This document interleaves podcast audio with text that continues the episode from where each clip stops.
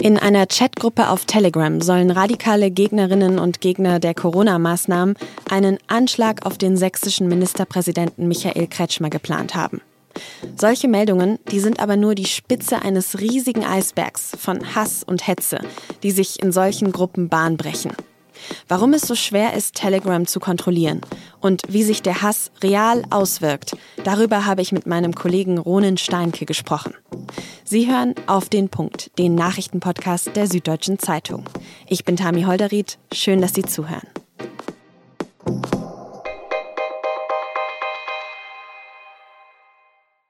Die Gruppe, um die es im aktuellen Fall geht, die nennt sich auf Telegram Dresden Offline-Vernetzung. Mehrere Mitglieder sollen hier geplant haben, den sächsischen Ministerpräsidenten Michael Kretschmer zu töten. Es blieb auch nicht beim Online-Austausch, man hat sich wohl auch persönlich getroffen und über diese Pläne gesprochen. Schon letzte Woche hatte zuerst das ZDF darüber berichtet und diese Bedrohung, die ist jetzt wohl so konkret geworden, dass die Polizei gemeinsam mit dem LKA am Mittwoch früh Razzien durchgeführt hat bei Mitgliedern dieser Gruppe in Dresden. Kretschmer selbst hat dazu am Mittwoch das hier gesagt. Ich bin froh, dass der Rechtsstaat heute im Freistaat Sachsen gezeigt hat, wie wehrhaft er ist. Bedrohungen sind nicht hinnehmbar, werden nicht geduldet und werden mit aller Kraft verfolgt. Bei der Diskussion auf Telegram ging es wohl unter anderem um eine Corona-Impfpflicht. Und ein Gruppenmitglied soll dann in einer Sprachnachricht behauptet haben, es habe sich bewaffnet und Munition parat. Fest steht, der Hass gegen Kretschmer, der ist schon länger gewachsen. Und zwar gerade online und ganz speziell in der App Telegram. Die ist ein riesiges Sammelbecken für Verschwörungserzählungen und Falschinformationen jeder Art. Und für Hass und Hetze gegen Politikerinnen, Virologen und Ärztinnen. Was da im Netz beginnt, das bleibt aber eben nicht dort. Vor dem Haus der sächsischen Gesundheitsministerin Petra Köpping, da zog ja in der vergangenen Woche schon eine Gruppe Demonstrierender auf, mit brennenden Fackeln. Auch bei der Wohnung des neuen Gesundheitsministers Karl Lauterbach in Köln standen schon Protestierende vor der Tür. Lauterbach, der hat sowieso schon seit Monaten Polizeischutz, er wird online regelmäßig mit dem Tod bedroht. Und erst heute, da berichtet die ARD, dass mindestens zwölf Politiker, Medien und Institutionen Drohschreiben erhalten haben. In denen wird blutiger Widerstand gegen die geplante Impfpflicht angekündigt und mitgeschickt wurde jeweils ein blutiges Stück Fleisch. Den Hass und die Hetze im Netz und in der Realität hat auch Bundeskanzler Olaf Scholz heute in seiner ersten Regierungserklärung kritisiert. Eine kleine, extremistische Minderheit in unserem Land hat sich von unserer Gesellschaft, unserer Demokratie, unserem Gemeinwesen und unserem Staat abgewandt. Warum es so schwer ist, Telegram zu kontrollieren und wie verhindert werden könnte, dass der Hass sich immer weiter ausbreitet, darüber habe ich mit meinem Kollegen Ronen Steinke gesprochen. Run, wir sprechen hier im Podcast ja nicht zum ersten Mal über Telegram und die problematischen Gruppen dort. Im letzten Jahr hat die SZ immer wieder darüber berichtet. Aber trotzdem habe ich den Eindruck, dass die Radikalisierung und der Hass da gerade irgendwie nochmal besonders eskalieren. Wie siehst du das? Ja, das kann man mit Händen greifen. Man kann das auch an Zahlen festmachen. Die bekannteste Gruppe derzeit, die sogenannten Freien Sachsen, über die also ganz viel mobilisiert wird und ganz viel auch gehetzt wird, Fake News verbreitet wird, die hatte schon die Hunderttausender-Marke überschritten. Da bewegt sich gerade eine ganze Menge. Und woran liegt das? Zum einen steht das Weihnachtsfest bevor. Viele Leute ähm, blicken jetzt irgendwie darauf, dass sie ja wieder ja, Einschränkungen haben werden, dass wieder die Familienfeste irgendwie unter großen ähm, Verboten leiden werden und großen Schwierigkeiten leiden werden. Viele fühlen sich auch von der Politik verraten, weil sie sagen, man hat uns doch versprochen, wenn der Impfstoff da ist, dann wird alles besser, dann gibt's diese, diese Lockdowns nicht mehr. Und jetzt meinen sie, sie hätten die Politik beim Lügen erwischt. Und ähm, ja, das sind Zutaten, wo bei vielen Leuten die Lust groß ist, sich auf äh, einfache Feindbilder, auf einfache Erklärungen einzulassen und ihre Wut irgendwie ähm, ja, loszuwerden. Und was läuft in diesen Gruppen so ab aktuell? Wie kann ich mir das vorstellen? Also in der Regel werden ähm, Demo-Termine gepostet. Das sind Demonstrationen, die nicht offiziell angemeldet sind, sondern die einfach sozusagen äh, informell man so untereinander teilt. Ne, zum Beispiel irgendwie Marktplatz in Apolda. Wir treffen uns am Montagabend um 18 Uhr.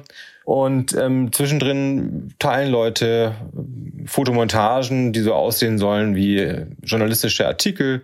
Da wird dann ähm, zum Beispiel dem sächsischen Ministerpräsidenten Michael Kretschmer ein gefaktes Zitat in den Mund gelegt, als ob er irgendwie wie so ein Diktator anordnen würde, in Sachsen dürfe keiner mehr demonstrieren oder die Leute sollten doch die Schnauze halten. Also es wird alles zusammengekratzt, was irgendwie diese Wut bedient. Und es gibt auch schon handfeste, reale Gewalt gegen Polizisten, Polizistinnen, gegen Journalisten auch immer wieder, die bei der Arbeit behindert, attackiert, angegriffen werden. Und ähm, da ist eine Dynamik im Gang, die man mit ganz großer Sorge beobachten muss. Und wie finde ich auf Telegram überhaupt solche Gruppen? Ja, du gibst dann ins Suchfeld ein, ähm, zum Beispiel Impfzwang oder ähnliche Stichwörter oder die Freien Sachsen, vielleicht hat man ja von denen auch schon mal gehört. Und dann äh, tauchen da sofort die Kanäle auf, dann klickt man das an und dann kann man da äh, abonnieren. Und äh, man muss da nicht erst darauf warten, dass die die Freundschaft von einem annehmen, wie bei Facebook, sondern man kann einfach wie bei Twitter sich jemanden anschließen. Und das kann man dann gleich mal mit 20 Kanälen machen und dann hat man da so eine wie so eine Timeline, kann da ein bisschen sich ja, durchlesen. Was sind es für Menschen? Wie kann ich mir das vorstellen? Wer treibt sich in solchen Gruppen rum und wer radikalisiert sich vor allem auch in solchen Gruppen?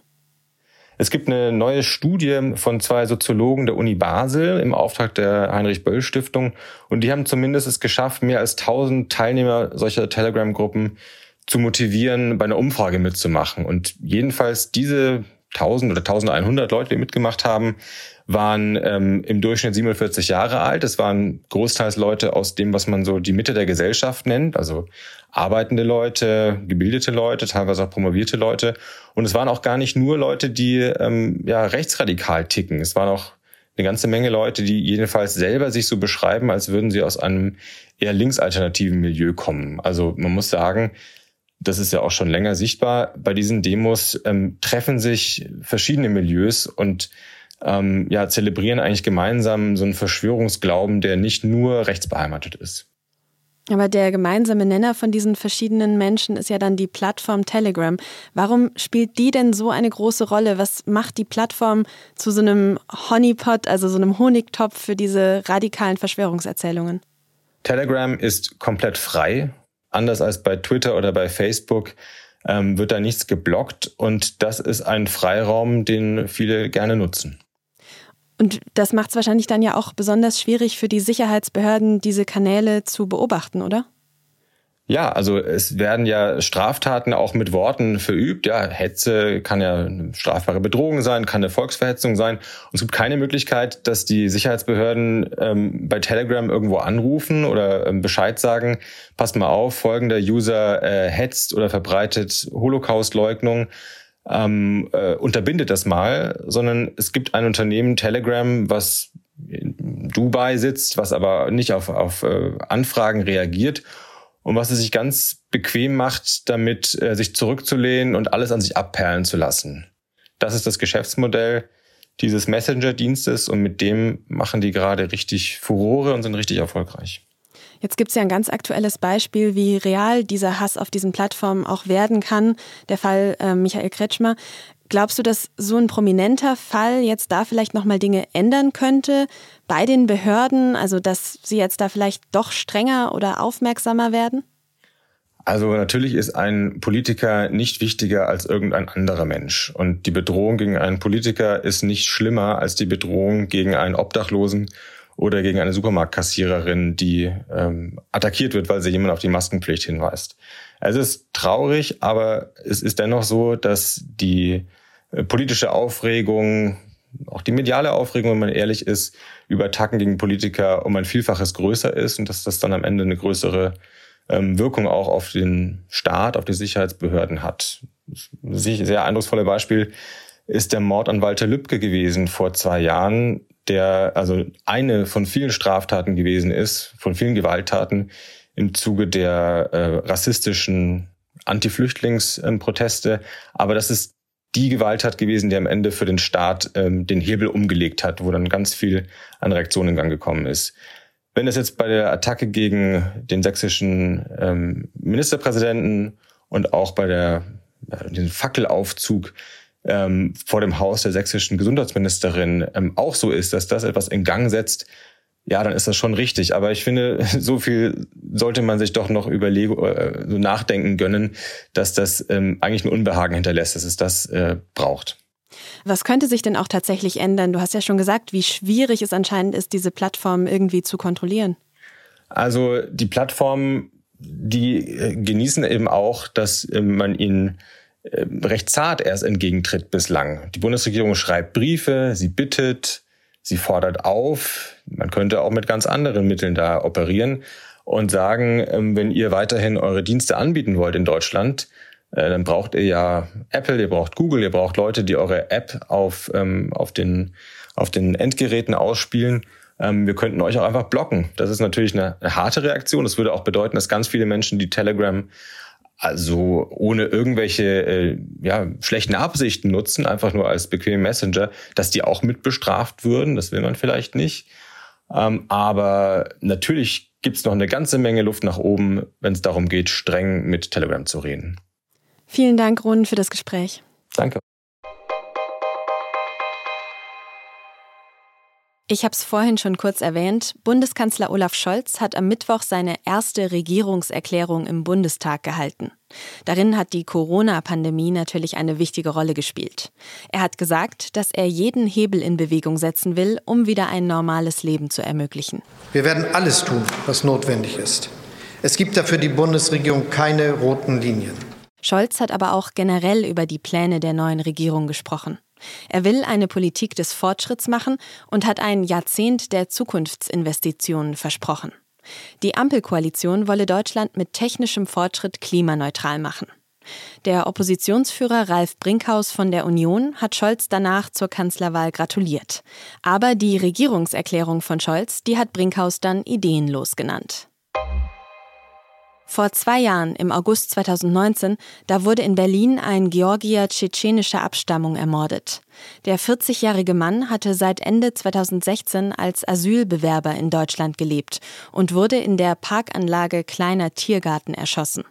Jetzt ist im Gerichtsprozess zu dem sogenannten Tiergartenmord das Urteil gefallen. Dabei wurde ein 56-jähriger Russe zu lebenslanger Haft verurteilt. Die Bundesanwaltschaft sagt, dass er ein Offizier des russischen Inlandsgeheimdienstes FSB gewesen sei. Es habe sich um einen Auftragsmord gehandelt, weil das Opfer im Tschetschenienkrieg gegen Russland gekämpft hätte. Das Urteil könnte ernste diplomatische Folgen für die deutsch-russischen Beziehungen haben.